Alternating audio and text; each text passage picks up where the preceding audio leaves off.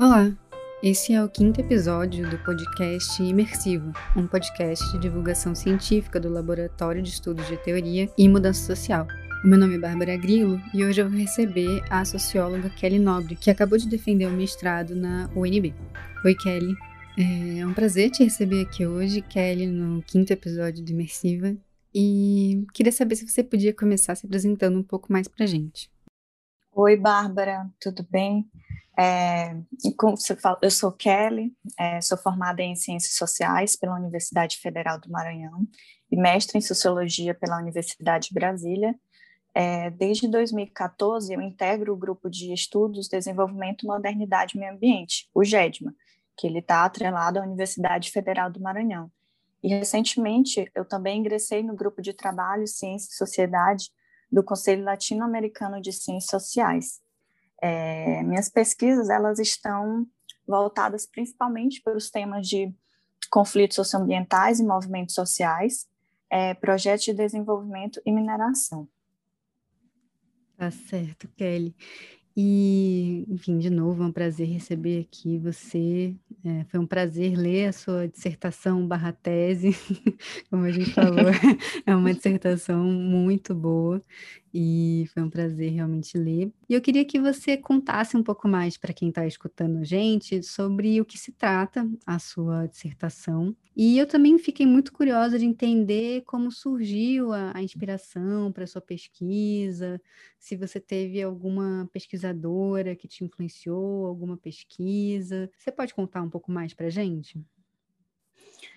Bom, então, eu que agradeço, na verdade, pelo convite também, pela oportunidade de falar um pouco sobre essa pesquisa que eu desenvolvi. Foi tão árdua, que eu desenvolvi por tanto tempo, que foi, de fato, é uma dissertação, mas com o tamanho de uma tese, tanto na escrita quanto é, na, no tempo de pesquisa que foi desenvolvido, nos dados coletados também. E, bom, a minha dissertação, ela trata da emergência de um problema público de saúde decorrente da contaminação por minério de ferro na comunidade Piquiá de Baixo. Essa uhum. comunidade ela está localizada na cidade de Açailândia, no estado do Maranhão. É, antes de mais nada, eu acho interessante é, contextualizar um pouco do cenário onde essa pesquisa ela foi desenvolvida.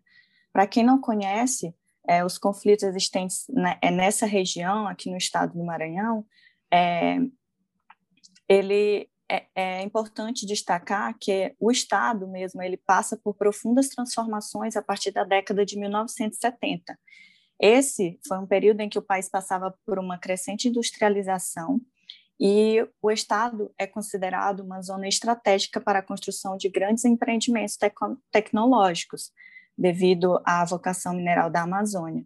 E por isso, é, naquela época, foi instalado pelo governo federal a Estrada de Ferro Carajás. Qual era o objetivo dessa estrada de ferro? Era, era o objetivo principal era de garantir a exploração e comercialização das jazidas de minério de ferro na Serra dos Carajás, no Pará, e o que fez com que fosse instalada também no Maranhão a infraestrutura necessária para o início dessas atividades econômicas. Portanto, essa cadeia de mineração e siderurgia no eixo Maranhão e Pará, é, que é, eu creio que uma boa parte da população não conhece, por, justamente por ser mais conhecido os impactos da mineração é, naquela área de Minas Gerais, uhum. e sobretudo pelos, pelos eventos mais recentes que ocorreram com Mariana e Brumadinho, é, e é interessante também porque sempre quando eu falo desse, dos impactos da mineração no Maranhão, sempre, sempre me indagam, ah, mas eu não sabia que existia impactos desse tipo de atividade econômica no Maranhão. Hum. É, acontece que os impactos da mineração eles acontecem de diferentes formas. Aqui no Maranhão ele acontece da seguinte maneira: o minério ele é extraído em Parauapebas, no Pará, uhum. é escoado através da estrada de, da, através da ferrovia, na estrada de ferro Carajás, que é administrada pela Vale. Ele passa pelas guzeiras em Açailândia, no Maranhão. As, essas guzeiras elas são empresas que transformam o minério em ferro gusa, que é a uhum. matéria-prima para a produção de aço. Uhum. É, e novamente de, depois que eles são tratados nessas guzeiras, eles voltam para a ferrovia para finalmente serem exportados através do complexo portuário em São Luís. Uhum. E é nesse cenário, você me perguntou sobre é, quais, qual, por onde, qual foi a inspiração que eu tive para fazer a pesquisa, é nesse cenário que surge, que nasce o GEDMA, que é o grupo de pesquisa fundado por alunos e professores do curso de Ciências Sociais da UFMA, no ano de 2005. Uhum. Ele tem, teve, tem como proposta inicial é, aprofundar o debate sobre modernidade e desenvolvimento com enfoque nos impactos sociais, culturais e ambientais, principalmente na Amazônia brasileira, no estado do Maranhão. Uhum. Foi em 2014 que eu ingressei nesse grupo como bolsista de iniciação científica e realizei um levantamento de conflitos socioambientais no Maranhão, nas principais mídias tradicionais e alternativas do Estado.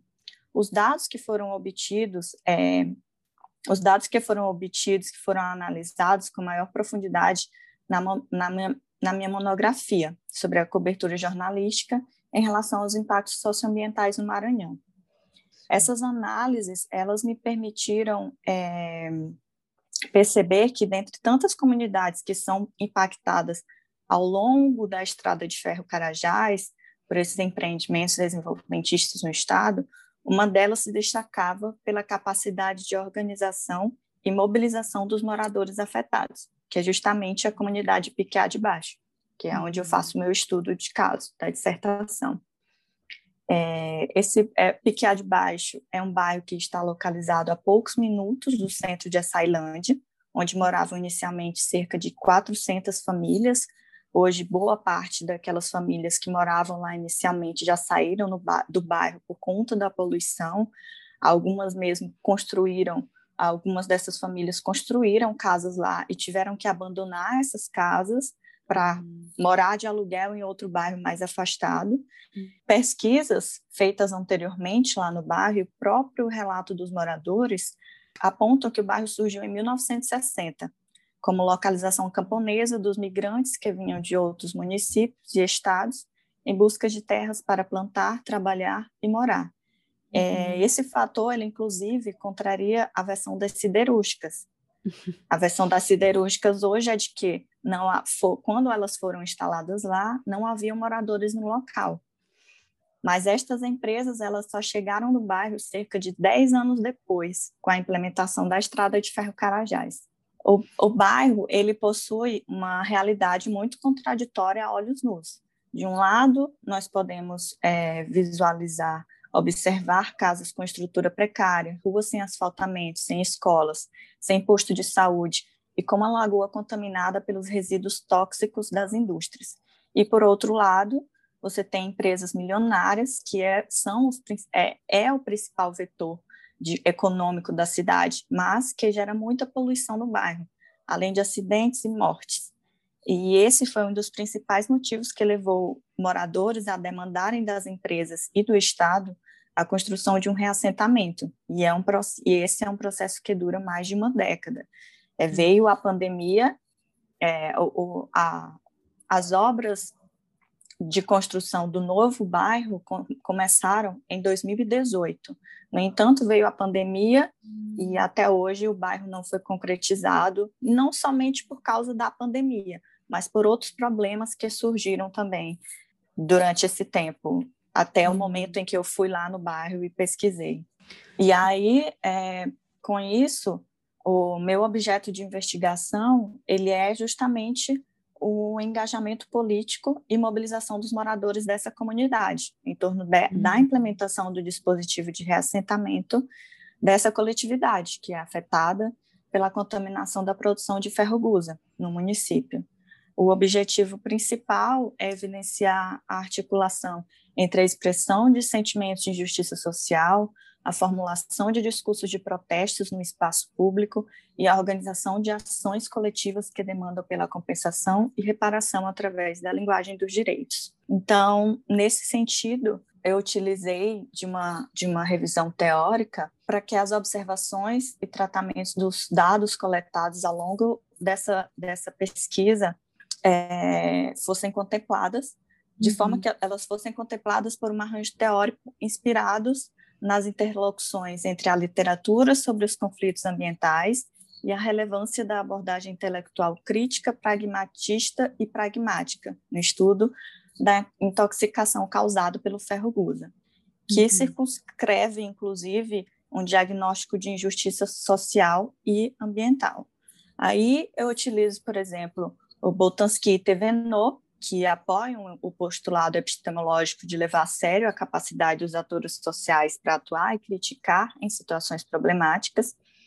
É, Daniel Cefai, que defende o método etnográfico para responder como se produz a formação do público em função do sentimento de indignação.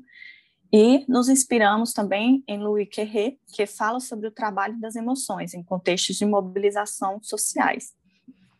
Nos apropriamos, portanto, é, também da, da, categoria de ambientalização dos conflitos sociais, que ela é utilizada por José Sérgio Leite Lopes e implica uhum. na relação entre o conhecimento leigo e especializado para tornar público um problema social. Então, Bárbara, é esse o arranjo que nos leva a analisar este estudo de casos nas suas diferentes fases. Uhum. Primeiro, no início da contaminação pelo ferro gusa no bairro, que passa por uma situação de indeterminação da situação a formulação de um problema público, e segundo, a busca da reparação através da construção de uma solução para essa situação problemática, uhum. que é efetivamente o processo jurídico, a formação de protestos e variadas formas de publicização que levou o caso a ganhar atenção especial do poder público e visibilidade internacional. É, Kelly, o seu projeto é enorme mesmo, é maravilhoso. É, é muita coisa. Mas é, realmente é, é muito bom, cara.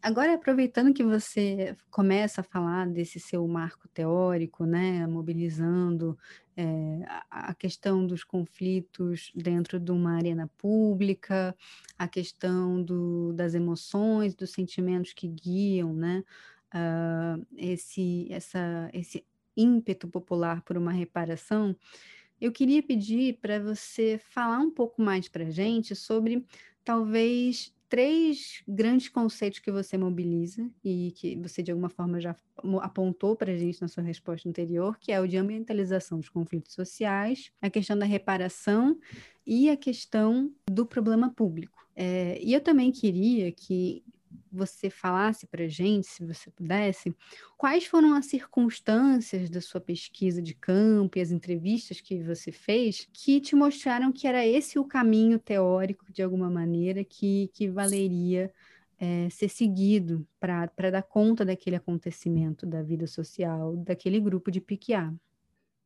É, então, considerando que a ambientalização ela remete à inteligibilidade da ação, nós percebemos no decorrer da pesquisa a necessidade de fazer uma reconstituição dos eventos que marcam o processo de ação coletiva dos afetados pela mineração no bairro. É, Para isso, nós executamos um procedimento descritivo, explicativo, que busca apontar de que forma se dá a constituição de um público e como os atores se mobilizam para pautar na arena pública um problema social. Por exemplo, as entrevistas realizadas, elas nos informam que pouco tempo depois da instalação das siderúrgicas, os moradores percebem que as promessas de emprego não estavam se cumprindo. O problema é que não havia moradores, moradores locais com mão de obra especializada para trabalhar nas empresas. E por isso foram contratadas pessoas de outros estados, por exemplo, de Minas, para trabalhar lá é nesse momento que podemos analisar a passagem do problema social a um problema público de saúde. A escassez de uma infra infraestrutura básica e sanitária capaz de atender com efetividade a demanda dos moradores do bairro por água própria para consumo, escolas, postos de saúde, etc., são problemas sociais de longa data, identificados por gestores e autoridades públicas, que se estende a toda a cidade é, no entanto, a questão é que todos esses elementos se agravam na comunidade com o início das atividades de, das siderúrgicas. E com isso, os moradores produzem um esforço cognitivo e afetivo no sentido de alcançar uma integração social mais digna, uma vez que demonstram que os problemas de saúde gerados com a poluição ele se traduz em riscos de vida dessa população. E é quando começa a se formar um público e define uma situação de ambientalização dos conflitos sociais. É, começa então a surgir problemas que passam a incomodar a comunidade. Os problemas de saúde, como os problemas respiratórios, ardência nos olhos, coceira na pele, problemas de moradia, quando as casas começam a encher de lama misturada com minério de ferro, quando chove, as plantações são destruídas. E aí, diante desse cenário, o presidente da Associação de Moradores do Bairro, que é o seu Edivar, né, que era o presidente da associação na época, uhum. ele, preocupado com a situação, procura as autoridades públicas da cidade, bem como as empresas, para tentar solucionar os problemas. Porém, ele não é ouvido depois de várias tentativas. É justamente essa negação do pedido de ajuda que leva a uma luta pelo reconhecimento. Inclusive, é um desses episódios que o seu Edivar me conta na entrevista, em que a gente percebe uma maior indignação da parte dele, que é, de fato, o que leva ele a procurar medidas, a procurar soluções para que eles saiam daquela situação em que eles vivem. É naquele momento, percebendo isso também, que a Associação de Moradores de Piquiá se alia com missionários combonianos que moram na uhum. localidade. E que, por sua vez, também se engajam na busca de uma solução e criam a Rede Justiça nos Trilhos, que é uma rede de articulação formada por grupos e entidades voltados para a defesa dos direitos humanos.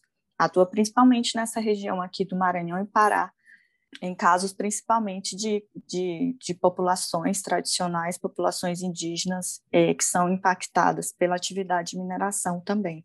É, nesse ponto, é importante destacar também que a Rede de Justiça nos Trilhos ela é uma articulação formada por grupos e entidades, além de ser formada por grupos e entidades voltados para a defesa dos direitos humanos, ela soma com, com a atuação de universidades e congregações religiosas, e uhum. diversos grupos acadêmicos, tanto do Maranhão quanto do Pará, e atualmente ela se expandiu bastante.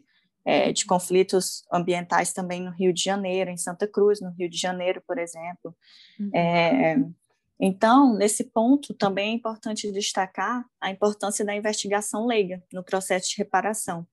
Há estudos que falam é, sobre o papel que os leigos assumem na dinâmica das controvérsias em saúde ambiental, ou seja, trata-se de grupos locais que se organizam em torno da busca de respostas por problemas de saúde que são percebidos em seu meio. Eles geralmente têm como característica a atenção voltada para problemas locais, são pouco politizados e são grupos que se dispõem a fazer um trabalho de investigação sobre perigos sanitários que começam a incomodá-los e expor suas famílias. Então, é, durante o estudo, nos chamou a atenção o projeto de vigilância sanitária desenvolvido com a parceria de instituições científicas e jovens voluntários moradores de Piquiá. Esse projeto ele nasceu com o objetivo de fazer a medição dos índices de poluição no bairro e o, o resultado final é, desse, dessa pesquisa que foi realizado pelos, pelos, pelos jovens,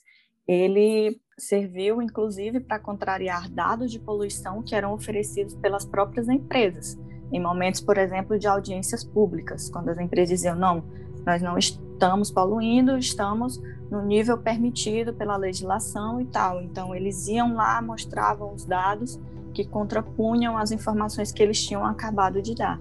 Eles utilizavam isso como prova de justificação mesmo nos espaços públicos.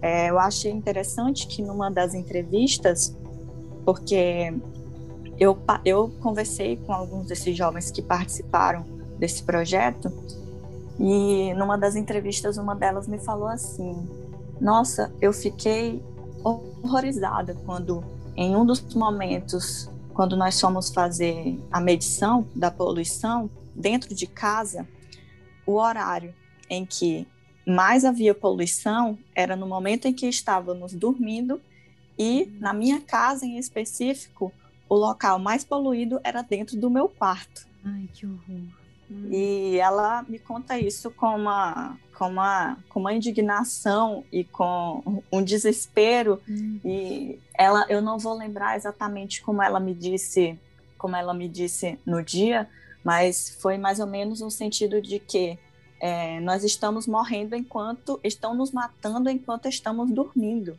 Hum. Isso é desesperador, isso hum. foi assustador para mim descobrir isso quando eu fiz essa pesquisa. É de tirar o ar de qualquer um mesmo, né? Escutar é. alguém dizendo isso. É, meu Deus. É, é muito triste. E, e, e, isso eu acho que é uma coisa que aparece muito no seu relato sobre a sua participação, né? A sua observação participante. E, e eu queria agora, na verdade, emendar para uma, uma, uma quarta pergunta, que é mais nesse sentido. Eu queria que, primeiro, você falasse para a gente como que foi estar lá, né, nesse bairro, como que foi, é, quanto tempo você passou, é, como que você foi para lá, né, todas as circunstâncias que te levam à cidade, como você fica, como você permanece, as condições para sua permanência. E também queria entender é, melhor de você, uh, porque você nos apresenta três grandes técnicas qualitativas que são super, digamos assim, consolidadas dentro da sociologia e da antropologia, que são a observação participante, as entrevistas semi-estruturadas e a análise documental. Então, eu queria que você falasse sobre essa experiência mesmo, essa organização de dados que você faz e como que essa metodologia que você usou é, foi se construindo ao longo da sua pesquisa. Né? Eu queria entender se você foi para lá já na intenção de, de, fazer uma análise documental, se você já pensava em fazer entrevistas, ou se foi uma, uma coisa que surgiu como uma demanda que o próprio campo te, te impôs, né? Assim, você em algum momento pode ter notado que era necessário recorrer aos documentos ou recorrer a entrevistas mais estruturadas. Queria entender mais isso do, da sua experiência? É, bem, o recorte analítico do campo de pesquisa, ele envolve um período de mais de uma década de mobilização. É, então, isso resultou em uma quantidade bem volumosa, bem expressiva mesmo, e diversificada de dados para essa análise. É, como o objetivo era fazer, é, principalmente, uma reconstituição dos acontecimentos, seria necessário, então, cruzar dados das mais variadas fontes. É, no primeiro momento, é, porque é o seguinte, eu estava em Brasília fazendo as matérias obrigatórias do, do mestrado e meu campo de pesquisa não fica exatamente onde eu moro aqui no Maranhão, porque eu moro em São Luís. E meu campo de pesquisa, que é a Ceilândia, fica a 12 horas de São Luís. Então, eu tinha, eu tinha que me programar para fazer as, as, as, disciplinas obrigatórias lá, voltar para o hum. Maranhão, e aí a, a, o, o meu planejamento se deu da seguinte forma: primeiro, eu passei uma semana para fazer uma. Passei uma semana lá para fazer uma, uma análise mais rápida, um reconhecimento do terreno, do campo de pesquisa que eu iria adentrar, né? Então, é, mas isso já partindo para observação. Antes disso, como eu estava em Brasília, é, eu utilizei de documentos que já estavam disponíveis para mim, tanto na internet quanto documentos que eu já tinha das pesquisas que foram realizadas na graduação, de documentos que já tinham no grupo de pesquisa. Então, é, eu elenquei uma série de documentos, tanto no âmbito do processo jurídico, quanto reportagens de mídias tradicionais, mídias alternativas, relatórios técnicos, boletins da Associação de Moradores, estudos científicos, tudo que me foi é, passado sobre PQI, que já estava publicizado, eu já fui adiantando as análises, né? E isso permitiu, me permitiu fazer um mapeamento dos repertórios de ação dos atores envolvidos, para me dar uma, um, um maior é, para me dar um maior esclarecimento do que eu iria procurar efetivamente quando eu estivesse lá, em loco, no, na cidade. Uhum. É, e tanto que o meu segundo, esse segundo momento, é, que é justamente essa observação direta no campo de pesquisa, é, primeiro eu fui, passei uma semana, é, permaneci por alguns dias na cidade com o objetivo de visitar o bairro, conhecer os atores sociais mobilizados, participar de eventuais momentos de encontros, de reuniões. E essa participação em loco nesses espaços, é, com essa participação, eu poderia acompanhar sistematicamente o trabalho de definição de situações problemáticas e observar como os atores sociais eles se comportavam e se expressavam diante de diferentes públicos. É, ou seja, acompanhar o desenrolar das situações nas quais os assuntos eram definidos, avaliados e problematizados pelos afetados. Obviamente que nessa primeira pesquisa, como foram menos dias que eu passei, é, eu comecei me familiarizando com os integrantes da Rede Justiça nos Trilhos, que é onde eles me permitiram ficar no escritório da, da organização, da ONG, para tanto para encontrar mesmo os moradores que já já passavam por lá com uma certa frequência e então para eles mesmos fazer é, como eles trabalham diretamente com os moradores de fazerem essa mediação dentro do campo de pesquisa. Uhum. Porque o que ocorre? Há, principalmente na Justiça nos Trilhos, é, um certo receio de pesquisadores que chegam na ONG, uhum. Há um tempo atrás a ONG foi. O, o site da, da ONG é frequentemente hackeado, e há algum tempo atrás eles passaram por um problema de espionagem também dentro da organização. Hum. Então, é, eles têm muito cuidado com pesquisadores que chegam, eles buscam se formar quem são os pesquisadores, de hum. onde vêm e tal, justamente por causa desses problemas que já têm, que já, já tiveram. E como é, alguns integrantes da Rede Justiça nos Trilhos já participavam anteriormente do grupo de pesquisa que eu participo, então hum. essa entrada no campo de pesquisa para mim foi mais, digamos que mais fácil. Uhum. É, Porém, também ainda tinha a questão de, é, me, de me familiarizar com os moradores, né? Porque ninguém me conhecia, eu não morava lá também. E aí eles fizeram, a Justiça nos Trilhos serviu para fazer essa mediação uhum, para uhum. mim. E do contrário, é, talvez eu teria um pouco mais de dificuldade para manter um diálogo com esses moradores, porque até eles também são desconfiados porque tem uma coisa que foi muito interessante que me falaram é, durante uma das durante uma não, umas nem umas três entrevistas me falaram, é, poxa, é, mas você vem nos informar dos resultados da sua pesquisa depois, né? Porque tanto pesquisador já passou por aqui e aí falam com a gente, faz a pesquisa e aí depois não voltam para dizer para a uhum. gente no que foi que deu o resultado. Então para nós isso é muito frustrante. E eu percebia que de fato era frustrante porque eles são muito solícitos para nos receber, uhum. nós enquanto pesquisadores.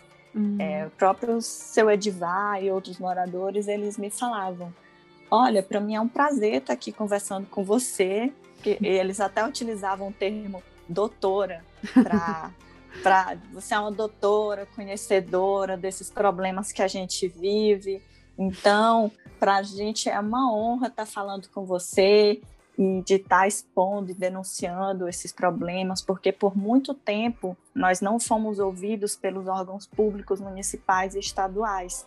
Então, uhum. Então, quando chega, uma, chega alguém querendo nos ouvir, para nós é um prazer falar, uhum. porque de alguma forma eu sinto que isso vai nos ajudar nesse processo que a gente vive há tantos anos querendo conseguir uma solução para esse problema que a gente enfrenta.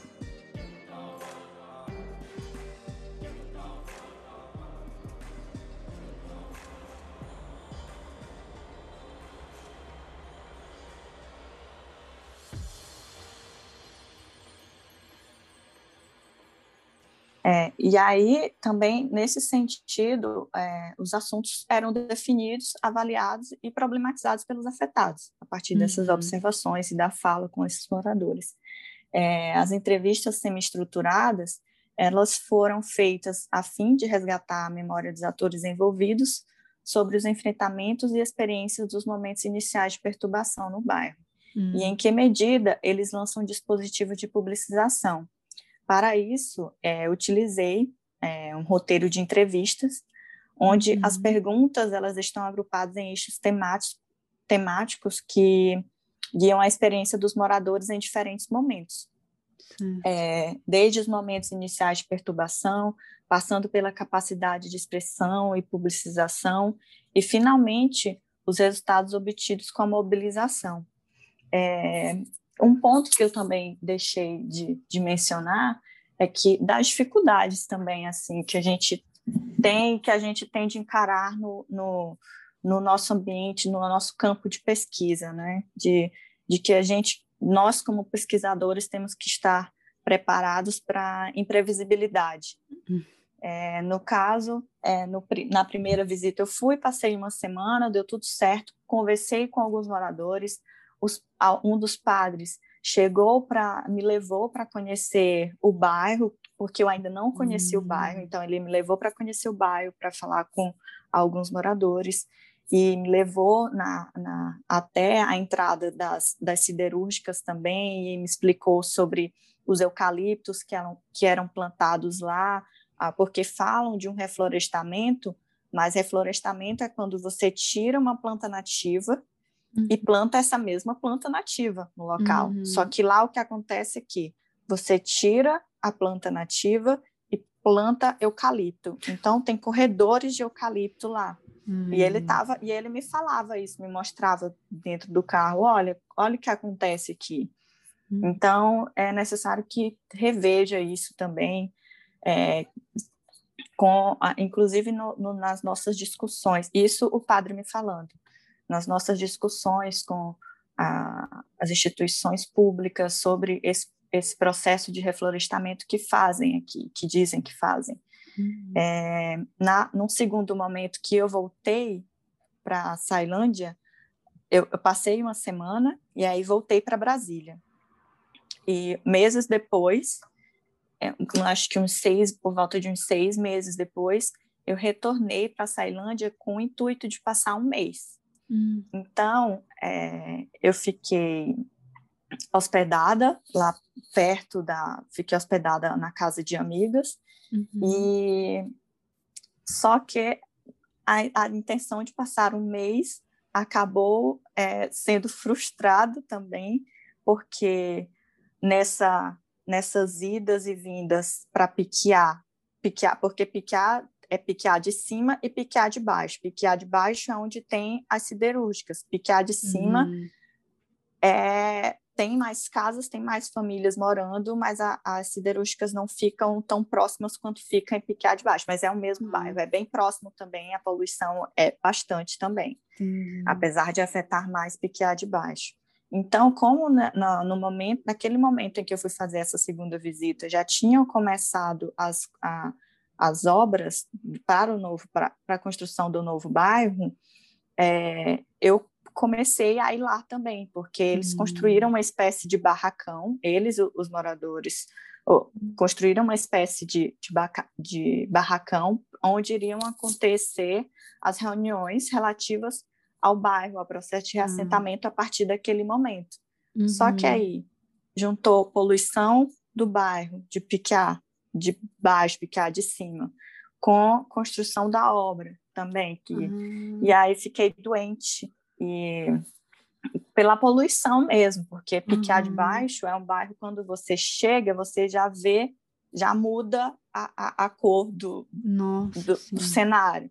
Você, acho que, se eu não me engano, são uns 15 a 20 minutos da, da do centro para lá. Quando, quanto mais perto você vai chegando, você vê a cor mudando, vai porque fica um tom, né? é, fica um pouco marrom também. Nossa. Então, acabei adoecendo por conta da poluição. E fui parar na emergência por umas três vezes, porque eu, tive, eu fiquei muito mal com coceira na pele. Inclusive, eram os mesmos sintomas que eles relatam, que sentem todos os dias. Eu fiquei com coceira na pele, meus olhos começaram a arder, fiquei muito gripada, uhum. dei febre. Então, pra, eu, como eu tinha que continuar as pesquisas, tinha que continuar as entrevistas que eu já havia marcado, a, a, a saída que eu achei foi vou ter que ir para emergência para tomar uma injeção e melhorar um pouco para continuar. Fiz isso. Só que aí eu fiz isso, mas dois dias depois, eu acho, eu já estava no campo de pesquisa de novo. E aí era esse ciclo, não hum. ficava boa nunca, então o que aconteceu foi, eu fiz o que tinha, as entrevistas que eu tinha para fazer. Por sorte, eu cheguei num período em que aconteceram diversos encontros muito importantes. Hum. Primeiro aconteceu uma visita institucional no bairro, onde foram convidados vereadores, foram convidados autoridades públicas, é, representantes da OAB, do Ministério Público, e tinham vários moradores também participando dessa reunião institucional, justamente para conhecer o canteiro de obras, né? Uhum. É, é, interessante notar que nesse dia não compareceu nenhum vereador lá. É, e daí a, participei também de outros encontros que, inclusive, teve uma roda de conversa entre é, que as principais é, debatedoras nessa roda de conversa era uma representante da Associação do, dos Moradores da Comunidade de Piquiá de Baixo e é, uma representante da Associação de Jangada, que é lá de Brumadinho, uhum. porque acontece muito deles trocarem é, o que eles chamam de intercâmbio de informações, é um intercâmbio uhum. de informação política que ocorre em comunidades que são impactadas pela mineração.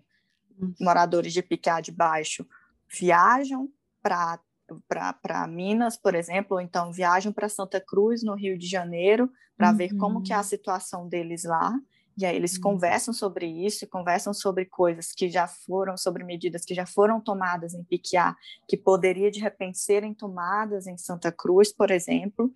Uhum. E, enfim, ocorrem, eu acho, é, é, é, eu acho um ponto muito interessante sobre esse caso, esse intercâmbio de informações que ocorre mesmo, tanto uhum. e, e, não só aqui dentro do Brasil, mas é, eles me uns três moradores me contaram sobre a experiência que eles tiveram de intercâmbio com moradores de Moçambique, que foi uma situação também que em que eles foram eram, eram impactados pela mineração e que eles foram reassentados.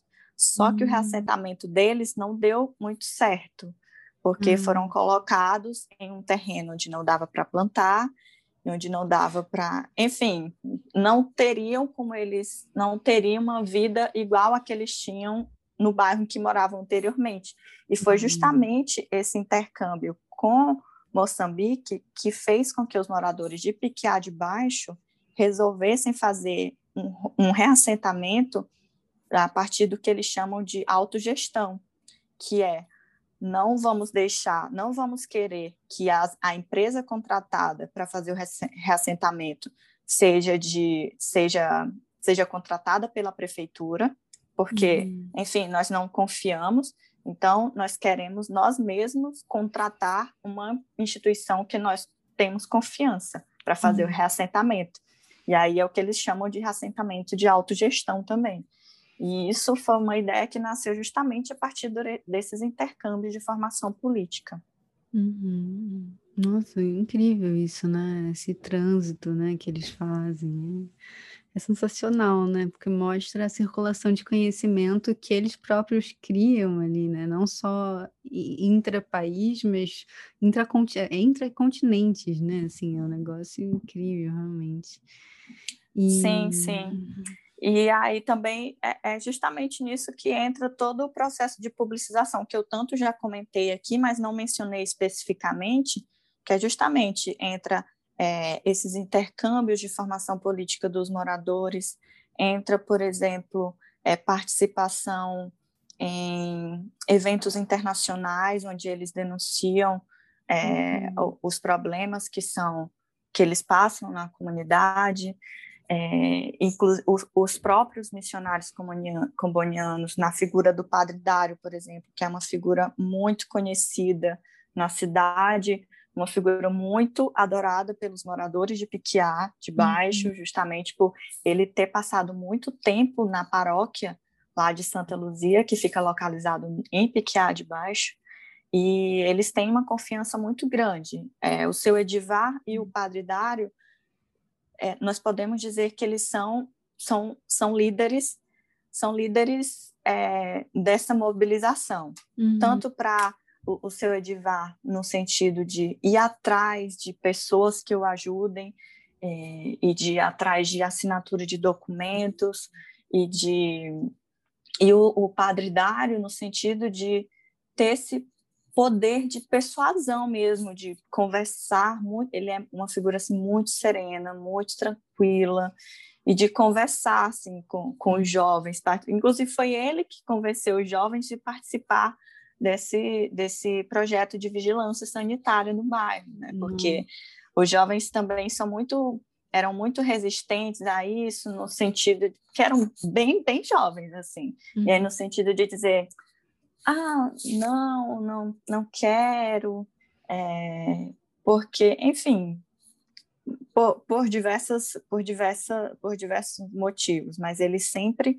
é, convencia tinha, uhum. tinha um jeito de conversar para convencê-los a participar, para dizer que era algo que iria beneficiá-los futuramente. Uhum. Então, uma, da, uma das coordenadoras de hoje da Associação de Moradores entrou muito na Associação de Moradores, entrou muito por influência do Padre Dário, uhum. porque é, é, eu me lembro, ela trabalhou, por, ela mora em Piquiá de Baixo, e ela trabalhou por um tempo no setor administrativo de uma das siderúrgicas. Hum. E aí ela me contava assim: Nossa, Kelly, eu morava no bairro, mas eu não percebia que aquilo era tão prejudicial. Então, era tão naturalizado aquilo para ela, porque quando ela nasceu já era poluído. Ela não nasceu no período que os pais dela hum. chegaram no bairro, que era, que, que era pré uhum. a chegada das siderúrgicas, né? Então,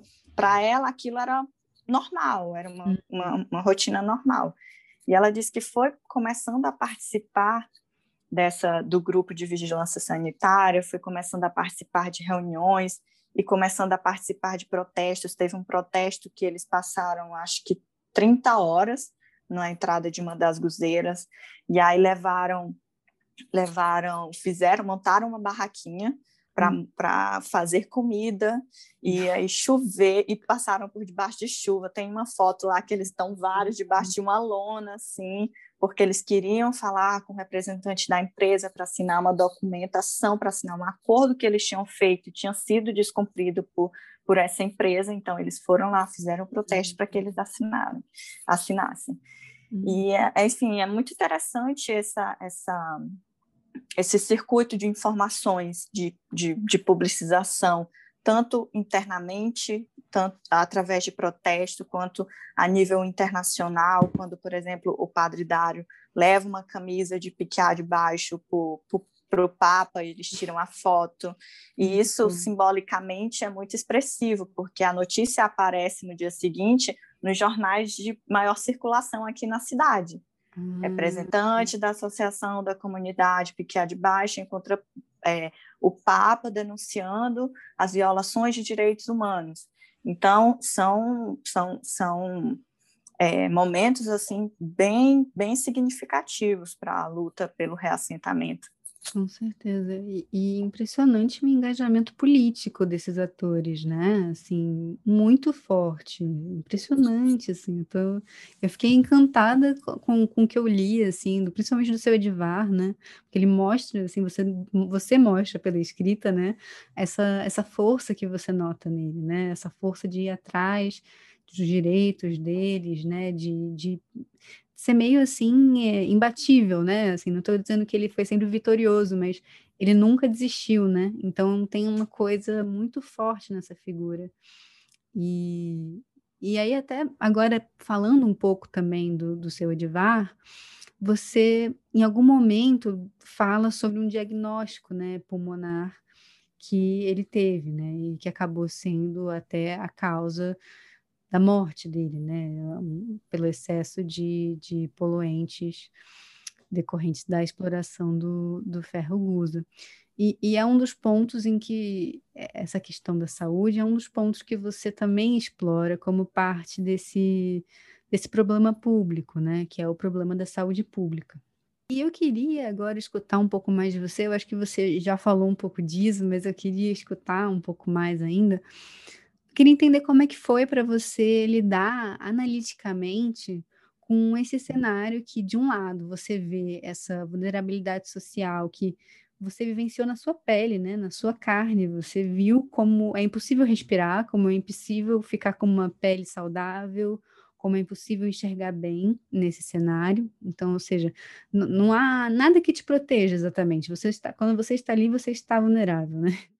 E, e por outro lado, um, um, cenário de muita resistência política, porque é isso que você nos narra aqui, né? São agentes e atores sociais extremamente engajados, atores sociais que falam com o Papa. Assim, é, isso não é pouco, né? A gente pode pensar que não é nada demais, mas é muito forte, né?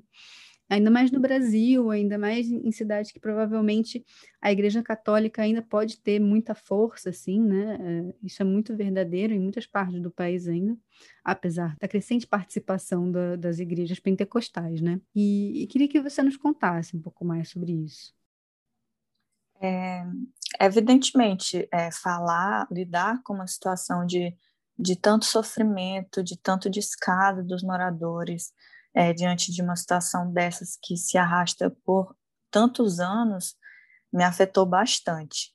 É, eu lembro que quando. E, e, e, falar do seu Edivar, especialmente, sempre me emociona bastante, assim, porque ele foi um dos meus principais interlocutores de pesquisa, né? e foi uma das primeiras pessoas que, que eu entrevistei e ele sempre muito solícito. Eu lembro que quando eu entrei em contato com ele, me apresentando, explicando o que, que eu estava fazendo, que tipo de pesquisa que eu estava fazendo, ele me falou.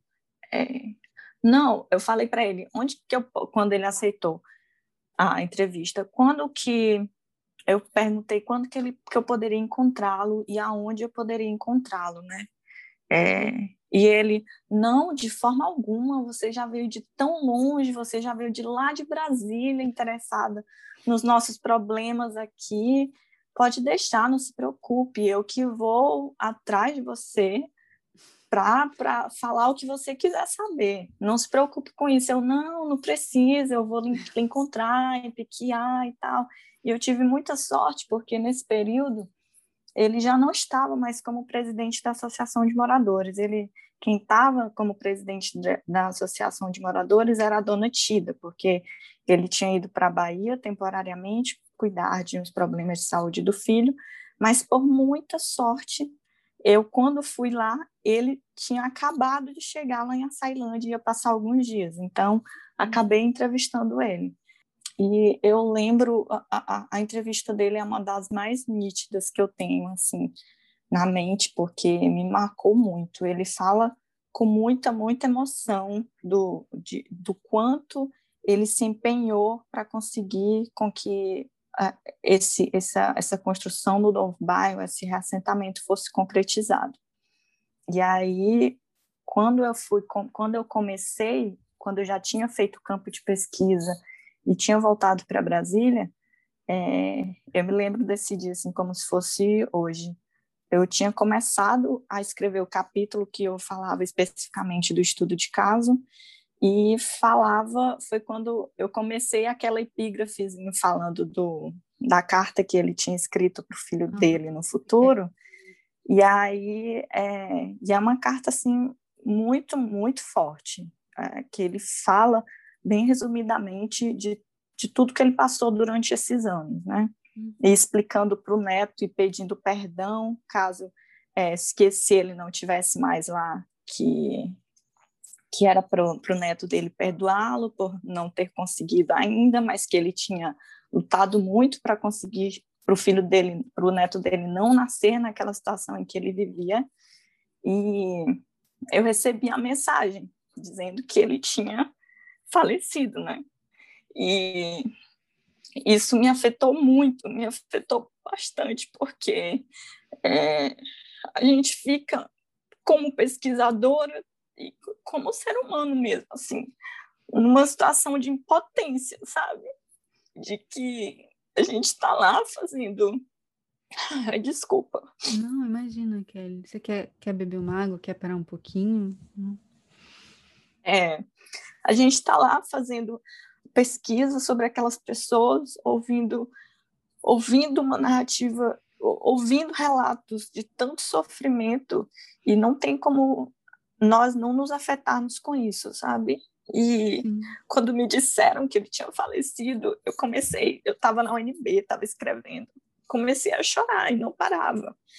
Liguei para minha orientadora, expliquei a situação, ela não, vá para casa, tranquila, tranquilize-se, é, não é uma situação fácil, é, você já foi afetada de diversas formas é, com esse campo de pesquisa e vai descansar e tal. Eu passei dois meses sem conseguir escrever, não consegui escrever nada, assim, hum. porque sempre quando eu começava a escrever os relatos, não, não, não fluía, sabe? Uhum. Objetivamente, as análises que eu tinha que fazer. Mas é, isso, e de escrever isso na dissertação, é, e sistematizar de acordo com a fundamentação teórica que nós nos propomos, nos propomos analisar com os dados de pesquisa, os dados coletados no campo, foi muito difícil, muito difícil uhum. para mim. Uhum. É, tanto que é, teve também, além de se odivar, também teve teve uma outra situação de uma das moradoras mais antigas também do bairro, que até no caso dela, ela até hoje mora lá.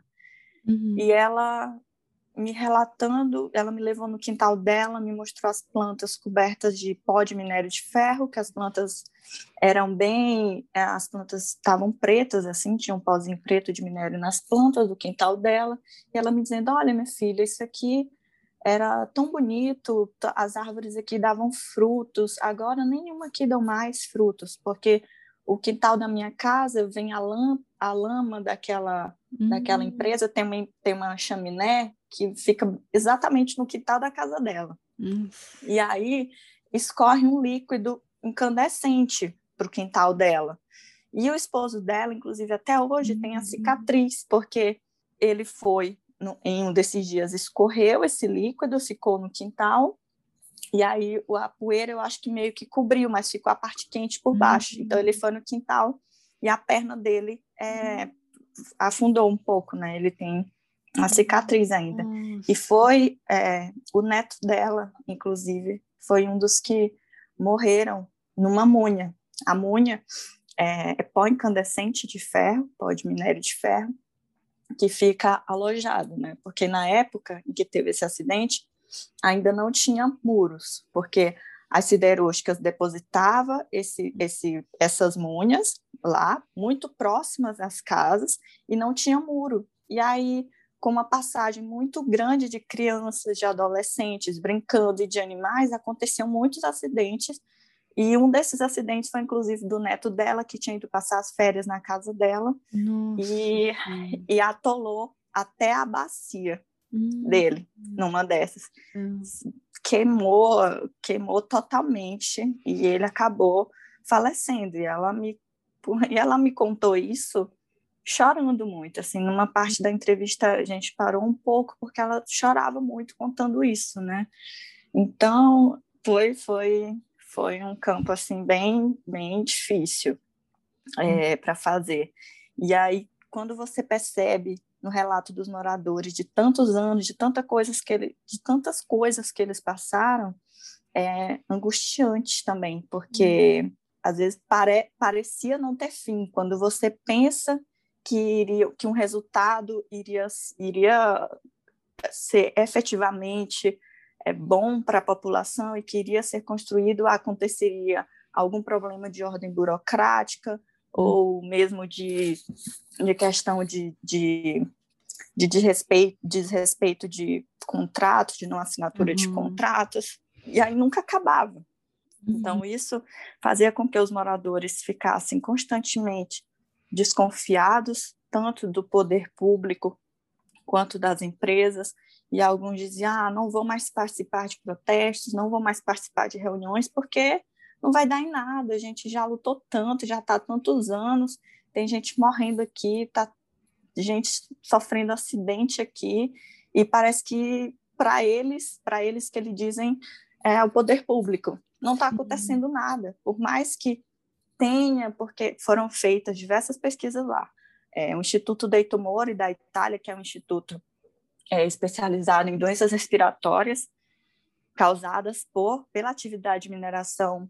Foi lá, fez, constatou de fato os problemas respiratórios e a associação desses problemas respiratórios com a poluição das siderúrgicas. É, a Federação Internacional dos Direitos Humanos foi em 2011 e voltou, se eu não me engano, em 2019, fez um relatório muito minucioso, muito extenso e que me ajudou bastante também na coleta de dados é, sobre o problema em PQA de baixo. Uhum. As denúncias foram levadas para a OEA e, enfim, para todas as instâncias possíveis já tinham sido levadas. Quando tanto é que na, no período de assinatura da, da em que aceitaram o projeto pelo Minha Casa Minha Vida, uhum. é, uma das moradoras foi para Brasília e foi assinar esse documento pessoalmente em Brasília, porque foi uma das poucas comunidades aqui no, no, no, nessa região que foram contempladas pelo, por esse projeto.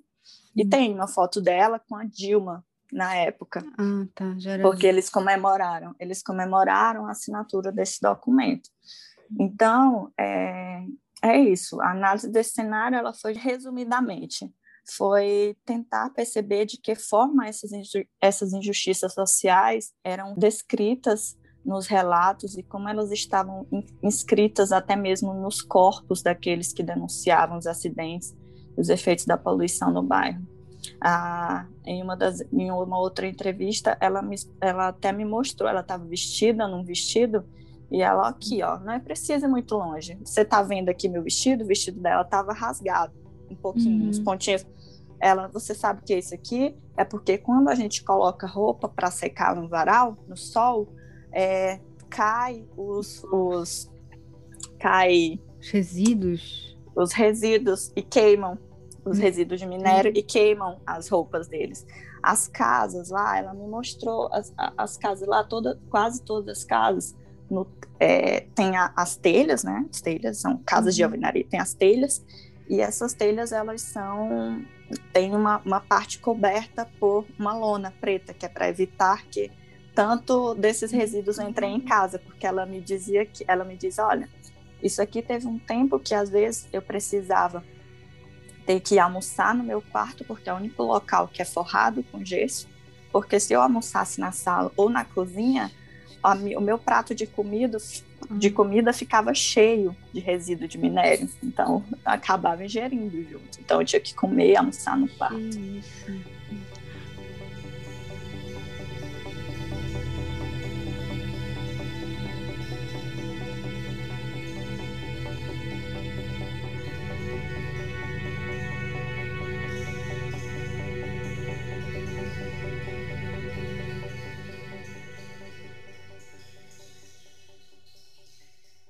É muito angustiante, né, é, Kelly, esse, esse relato seu. E enquanto você falava, muito interessante, porque eu lembrei muito de uma frase de um texto do Daniel Cefai, em que ele está falando sobre como deve ser um, um, trabalho de campo, né? E uma, uma pesquisa etnográfica, né? Um, uma, ele usa um outro termo em, em francês, né? Mas é, é, interessante porque ele justifica assim que o pesquisador tem que viver essa experiência em carne e osso, né? Ele, ele vai muito para esse lado, assim. E eu vejo que isso não é uma coisa, digamos assim, de ordem é, analítica no seu trabalho, né? Eu acho que você realmente tem uma sensibilidade que vai de encontro a, a, as angústias daquelas pessoas que são muito grandes, gente. É, é, uma, é, assim, é muito angustiante escutar isso. Imagino que ver isso, assim, eu fico, eu tô ficando emocionada de te escutar. Então, assim, é muito forte, né? É muito é mais assim, mais um elemento para o pacote de angústias cotidianas dos brasileiros, né? Que, que tem que saber mais desse tipo de coisa. Eu fico muito feliz também de te escutar aqui falando sobre isso, porque a gente escuta muito relatos sobre Mariana, sobre Brumadinho, mas pouco se fala, talvez, sobre. Se fala menos, eu acho, sobre essa situação de Piquiá, que é um desastre, digamos assim, de décadas já. Né? Essas pessoas não estão vivendo isso de três anos, de cinco anos para cá, elas estão vivendo isso há décadas. Isso é muito sério, isso é muito sério. Eu acho que existe também uma desigualdade, talvez, aí geopolítica também, né, por se tratar de uma, da região do norte, que é, é uma região mais invisibilizada pela mídia também, né, então, assim, é, é muito revoltante, muito revoltante mesmo, assim, é, é esse riso que eu tô tendo agora é puro nervosismo, assim, por não conseguir, talvez, direcionar melhor meus sentimentos agora, assim, mas é muito forte, muito forte mesmo, assim, é, você vai trazendo elementos da roupa, né? A roupa que está rasgada porque tem aquilo, é o teto que está vedado porque se não entra pelo teto. É, é realmente devastador, né? Tem um, a, a vida está totalmente tomada por isso. É, é muito, muito complexo. É, isso vai muito de encontro também a algo que nós discutimos, é, é uma, uma, uma, uma afirmação que me marcou bastante na entrada do grupo de pesquisa, lá por meados de 2014, é, quando nós estávamos numa oficina de, de estudos e tal, e um dos pesquisadores do grupo, no caso era o meu orientador, né, que é coordenador do, do grupo, ele nos questionou. É, Fala-se muito, e principalmente na mídia, principalmente no período da instalação desses empreendimentos que, que é colocado como que são colocados como empreendimentos desenvolvimentistas que vão trazer, vão gerar é, empregos, vão trazer geração de renda, melhoria na qualidade de vida das pessoas. Então, o meu orientador ele sempre nos questiona sobre de que tipo de desenvolvimento estão falando, de que tipo de desenvolvimento nós estamos falando é um desenvolvimento que, que ele está direcionado somente e exclusivamente ao crescimento econômico daquele local, uhum. ou é um desenvolvimento que também se amplia para a qualidade de vida das pessoas, porque não tem como você falar de desenvolvimento apenas de um viés de crescimento econômico sem falar na qualidade de vida das pessoas se não tiver essa, essa se, se esses dois aspectos não andarem juntos, talvez nós não poderíamos dizer que isso seja um desenvolvimento de fato, porque uhum. a partir do momento que sim, a chegada das empresas acaba gerando empregos e acaba mudando totalmente a dinâmica socioespacial da cidade de Açailândia, que acaba sofrendo um boom de novos habitantes. Agora você imagina uma cidade do interior do Maranhão que já não tinha estruturas suficientes e as estruturas mais básicas para atender a população que já vivia lá, uhum. imagina com a chegada de tantas pessoas de tantos lugares ao mesmo tempo, com o crescimento tão intenso da cidade em um, um, um tempo tão, tão pequeno uhum. e foi muito rápido. Então, os problemas sociais que já existiam lá e que existem, inclusive, em várias cidades do, do Maranhão, no interior do Maranhão, se intensificou ainda mais no caso de Piquiá de Baixo, porque aquela população que antes vivia, é, era uma população, na maioria de origem camponesa, que vivia ali de, de tinha, tinha no seu quintal sua própria plantação, que vendia as coisas que plantava, e se vê é, de repente animada e cria expectativas com uma mudança de vida no sentido de que iriam ter empregos, os filhos iriam ter uma vida melhores do que aqueles teriam de repente trabalhando nessas empresas, né? Uhum. E aqui, de fato, naquele momento não aconteceu, justamente pelo que eu já mencionei, que não tinha mão de obra especializada naquele uhum. momento. Então,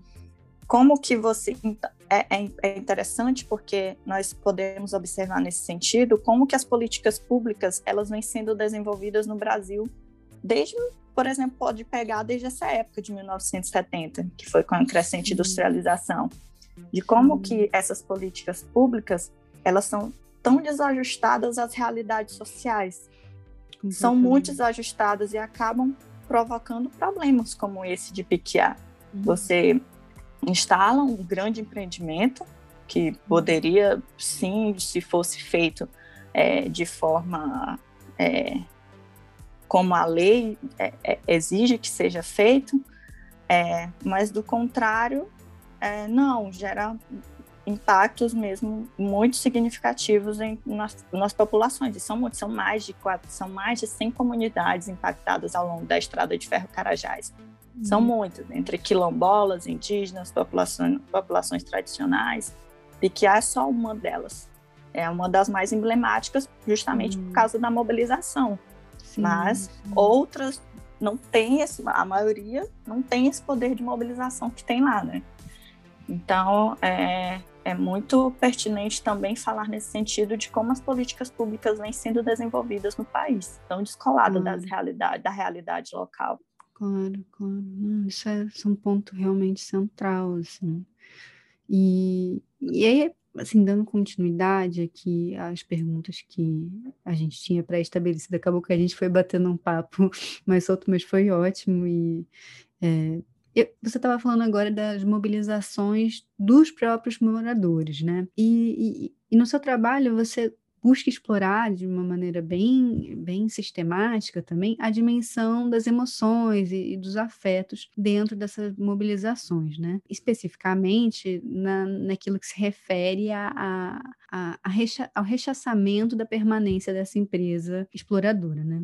E eu queria entender, assim, agora um pouco mais é, metodicamente, talvez, metodologicamente, né, na verdade, como que foi para você elaborar isso? Porque essa é uma das grandes, um dos grandes questionamentos de quem não estuda emoções e afetos em direção a quem estuda emoções e afetos. Como que você pode, metodologicamente, é, é, trazer uma contribuição de uma coisa que é tão, digamos assim, abstrata, né? Entre aspas. E, e, enfim, queria que você nos falasse um pouco sobre isso. Então, Bárbara, a sociologia, ela durante muito tempo ela não se concentra no fator das emoções, por considerá-la irracional. No entanto, que reaponta que a indignação gera uma ação quando se passa a ter uma reflexão sobre a experiência vivida e cujo maior gatilho é que a expectativa foi completamente contrariada. Nesse caso, a negação das autoridades públicas com pedido de socorro evocado pelos moradores, é, ela faz com que eles tenham que modificar seus hábitos e tenham que se ajustar a situação de poluição, fator que revela uma mistura de sentimentos morais, de decepção, por exemplo, quando percebem que suas vidas não melhoraram com a chegada dos empreendimentos, de indignação e injustiça, quando seus apelos de ajuda não são levados a sério, e medo, tanto pelas doenças causadas no bairro, quanto o de fazer denúncia, de falar em público. Esses elementos, eles nos sugerem que embora as consequências da poluição no bairro possam ser consideradas motivos suficientes para o processo de mobilização, não é ela em si que se torna definidora do engajamento. O que importa para que os distúrbios evocados pelo o que importa para os então a sociologia ela durante muito tempo não se concentra no fator das emoções por considerá-la irracional. No entanto, que reaponta que a indignação ela gera uma ação quando se passa a ter uma reflexão sobre a experiência vivida, e cujo maior gatilho é que a expectativa foi completamente contrariada. A negação das autoridades públicas com pedido de socorro revocado pelos moradores faz com que eles tenham que modificar seus hábitos e tenham que se ajustar à situação de poluição, fator que revela uma mistura de sentimentos morais, de decepção quando percebem que suas vidas não melhoraram com a chegada dos empreendimentos, de indignação e injustiça, quando seus apelos de ajuda não são levados a sério, e de medo, tanto pelas doenças causadas no bairro, quanto o de fazer denúncias, de falar em público. E esses elementos, eles nos sugerem que, embora as consequências da poluição no bairro possam ser consideradas motivos suficientes para o processo de mobilização, não é ela em si que se torna definidora do engajamento. O que importa para que os distúrbios provocados pela poluição sejam um fator de mobilização é justamente a forma como os, os atores a vivenciam. E isso envolve as dimensões da experiência, das interações e a forma como estas se refletem nas emoções e, por conseguinte, no engajamento, a justificação da crítica. Nesse sentido, as emoções elas não são apenas atitudes impensadas, mas podem alcançar uma dimensão da racionalidade quando se convertem em um elemento que impulsiona as ações.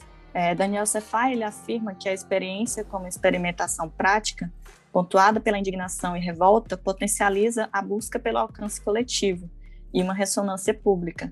Portanto, a forma como é construída a explicação, a explicação sensível de injustiça é crucial para orientar a ação e definir o problema social, a partir de atividades de declaração, de reivindicação e reclamação, voltadas para a busca de solução. É, eu achei interessante o Louis Querré, né? Louis Querré, hum? porque eu não conhecia e, e, fui dar uma procurada, né? Depois que li na, na sua, eu ia chamar na sua tese, na sua dissertação, e, e, é muito interessante, né? Porque ele realmente faz esse, ele recorre a essa dualidade entre racionalidade e racionalidade para posicionar, né, as emoções ali. Isso é super interessante, né? Ele não vai para uma coisa pós-moderna, super desconstruída, né? Ele se apropria daquilo que já está muito consolidado, né, digamos assim, na sociologia, para construir isso. Eu achei isso realmente fantástico. Depois eu quero até ler alguma coisa mais, mais completa assim dele, porque eu vi que os livros dele, quase nenhum, acho que nenhum foi traduzido até agora, né?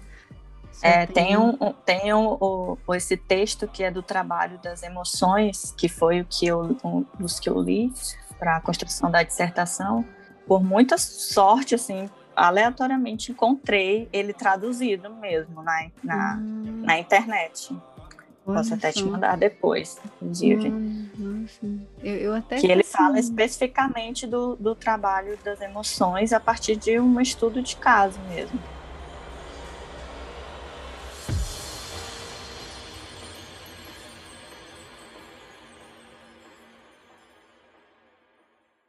Kelly, agora é para finalizar, para você jantar, que eu estou tomando muito do seu tempo na sua noite. Queria saber, queria que você nos contasse um pouco mais o que, que você vai fazer depois de ter escrito essa dissertação tese, como é que está a sua vida. Então, atualmente é, eu estou fazendo novas leituras especificamente sobre. Eu estou aprofundando as leituras sobre é, essa, essa temática das emoções mesmo, como uhum. que.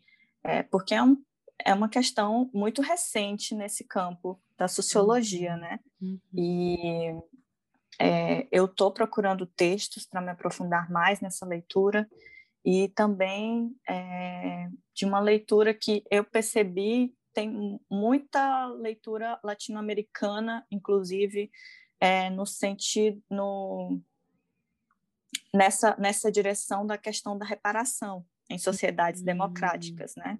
Uhum. É, eu entrei, eu participei recentemente de um de um evento de um grupo de trabalho de um, de um, um GT na no, na ISA no fórum uhum. e era justamente sobre essa temática de reparação e tem isso é, trabalhado e discutido em diversos campos de pesquisa. Então, estou procurando aprofundar minhas leituras sobre isso para ampliar é, justamente para um projeto de doutorado uh, futuramente, é, em breve.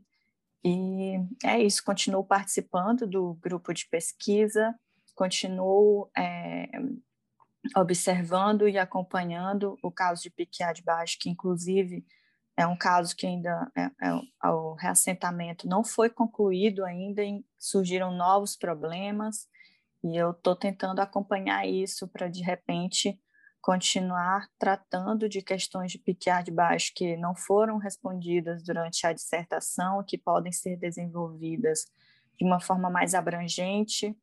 é, em uhum. comparação até com outros casos aqui no Maranhão também.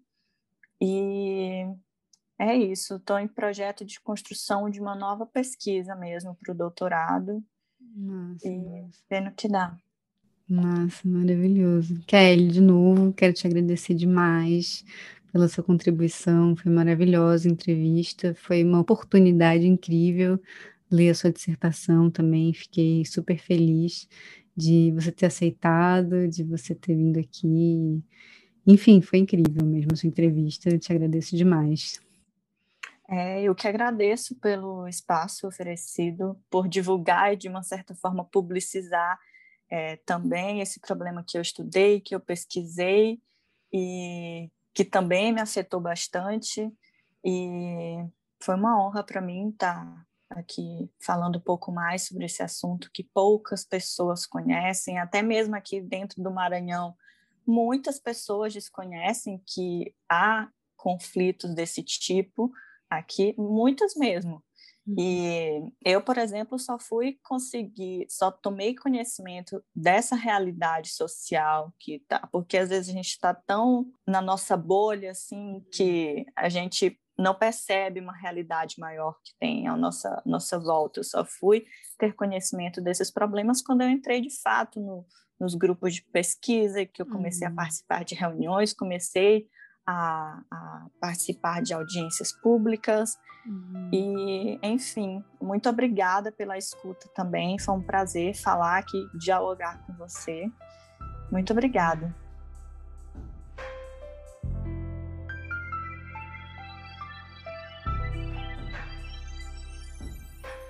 Bem, então é isso, pessoal. Eu agradeço a todo mundo que escutou a gente até aqui também. E em breve a gente se encontra em mais um episódio do Imersivo. Até lá!